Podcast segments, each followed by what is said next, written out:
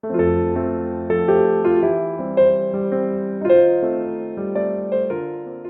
んにちは。ももの桃語りポッドキャストです。この番組では私が体験したことを語り口調でお話しします。各エピソードは短いですが、皆さんの癒しの時間になれば嬉しいです。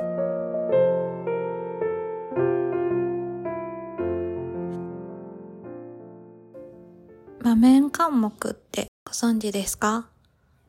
ある特定の場所や状況になると話せなくなってしまうことなんですけど、以前私が知り合った子で、下にお子さんが生まれてから人前で話せなくなってしまった子がいました。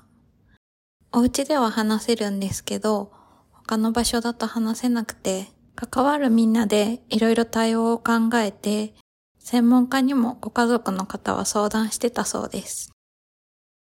私も仕事の関係で関わることが多かったので、少し他の子よりもスキンシップを多めに取ったり、話しかける前には絶対名前を呼んでから話そうって意識していました。ただ、なかなか反応もなくて、本当にその子にとって何がいいのか、どうしたら少しでも安心して過ごせるのかとっても悩みました。ある日、お母さんと一緒に手紙を私に持ってきてくれました。まだ字が正確に書ける年齢ではなかったんですけど、お母さんと一緒に書いてくれてたんですね。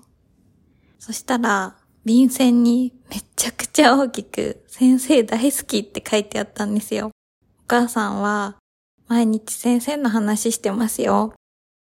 いっぱいお話ししたり頭なでなでしてくれるから大好きって言ってますって私に伝えてくれました。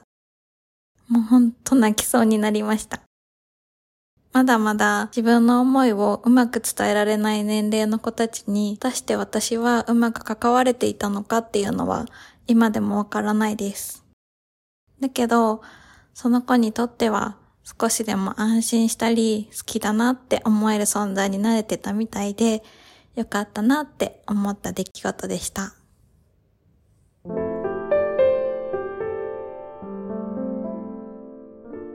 今週のお話はいかがでしたか？番組へのご意見やご感想もお待ちしております。詳しくは概要欄をご覧ください。次回もお楽しみに。